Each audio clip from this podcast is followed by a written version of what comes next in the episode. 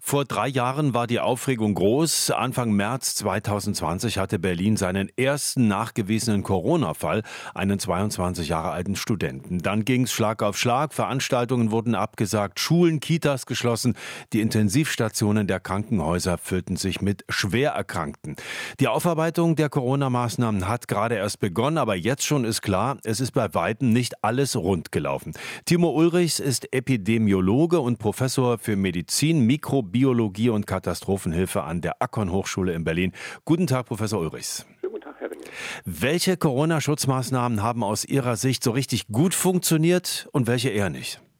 Ja, das kommt natürlich auf die jeweilige Zeit an. Wenn man also die Anfangszeit betrachtet, dann waren die Lockdowns schon ganz sinnvoll, um Zeit zu gewinnen, die anderen äh, wirksamen Maßnahmen gut vorzubereiten. Von daher kann man sagen, das hat da Sinn äh, gehabt.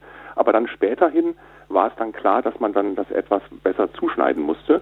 Und man hat, ähm, und das war der Hauptkritikpunkt eigentlich, wenn man nach der Zahl der vermeidbaren Toten geht, äh, zu spät reagiert mit entsprechenden Maßnahmen, wie zum Beispiel eben einem akuten Lockdown. Gerade bei der zweiten Welle ist das eben nicht geschehen. Andererseits, äh, Kitas und Schulen wurden dicht gemacht und da sagen heute viele, das wäre nicht nötig gewesen. Sehen Sie das auch so?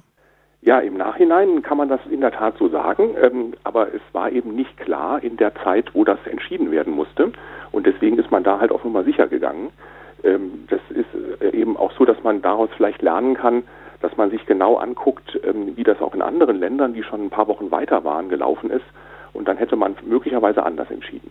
Es wurde ja auch viel diskutiert über Eingriffe in Bürgerrechte, Abstandsregeln bei Demonstrationen, sage ich mal. Da wurden auch Demos aufgelöst. Da gab es äh, viele Debatten. Staatsrechtler haben sich da geäußert. Sie sind Mediziner, aber trotzdem, war das angemessen? Naja, es ist ja hier was, äh, da wo zwei Interessen gegeneinander stehen, also das Leben von vielen Menschen zu bewahren und auch die ähm, Erkrankung zu verhindern gegenüber den Freiheitsrechten, den individuellen Freiheitsrechten. Und wenn man das äh, gegeneinander versucht aufzuwägen, dann ist es immer sehr konfliktreich. Ähm, in, in, in, diesen Zweifelsfällen hat man sich dann eher entschieden, äh, auch hier auf Nummer sicher zu gehen und diese Abstände und anderen Maßnahmen durchzusetzen. Aber man muss es eben sehr differenziert sehen. Also es ist auch so, dass man durchaus gute Argumente auf der anderen Seite hat. Gehen wir noch mal auf ein paar konkrete Dinge ein. Corona. Kliniken wurden ja zum Teil neu gebaut. Ähm, zwar jetzt nicht, ähm, also äh, Kliniken, wie man sie aus dem normalen Alltag kennt, aber so schnell hochgezogene Dinger wie auf dem Messegelände in Berlin hat eine Menge Geld gekostet. Wurde am Ende gar nicht so gebraucht. Hat man da überreagiert? Ja, auch hier muss man sagen, das war aus der Situation heraus entschieden worden und andere Länder haben das auch gemacht. Also die haben sogar funktionsfähige Komplettkrankenhäuser gebaut. In China zum Beispiel konnte man das beobachten. Und ähm, mit dem äh, dann schnell akuten Anfall von sehr vielen zu versorgenden Patientinnen und Patienten war das sicherlich eine sinnvolle Sache.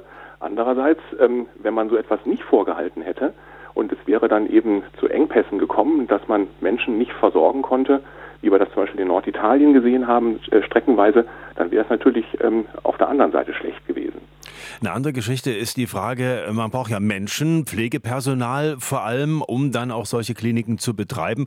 Und da haben wir die ganze Zeit äh, über gemerkt, wir haben zu wenig davon in Deutschland. Die Diskussion gab es schon vor Corona, die gibt es auch jetzt noch. Sehen Sie da Bewegung? Ja, es gibt ja jetzt einige Bemühungen, äh, eine Krankenhausreform voranzutreiben. Und das ist ja diese alte Grundsatzfrage, wie viel marktwirtschaftliche Kräfte lasse ich in ein Gesundheitswesen, also in das deutsche, und wie viel planwirtschaftliche Voraussicht baue ich auch mit ein. Und hier wäre in der Tat eine Personalreserve sinnvoll, die dann nicht nur für Pandemielagen da sein könnte, sondern auch für andere ähm, besondere Situationen, wo wir die Gesundheitsversorgung akut anpassen müssen. Und das wäre etwas, was man auch aus dieser Pandemie lernen könnte. Stichwort Reserve. Es gab ja zwischenzeitlich auch kaum Hilfsmittel wie Schutzmasken. Die wurden für extrem viel Geld woanders eingekauft, meistens auch aus China. Ähm, haben Sie was beobachtet? Ist die Beschaffungswirtschaft da im Medizinbereich jetzt besser?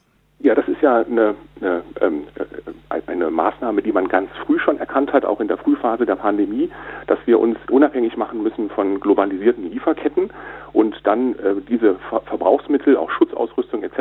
Ähm, und auch die Masken lagern sollte und dann in einem rollierenden System wieder abrufen. Das heißt, dass man das wieder auffüllt und wenn die kurz vor dem Verfallsdatum stehen, dann entsprechend auch verbraucht im, in der Routine.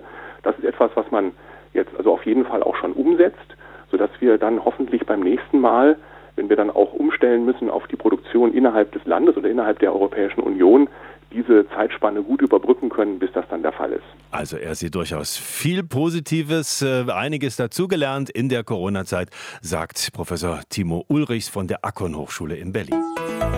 RBB 24 Inforadio vom Rundfunk Berlin-Brandenburg.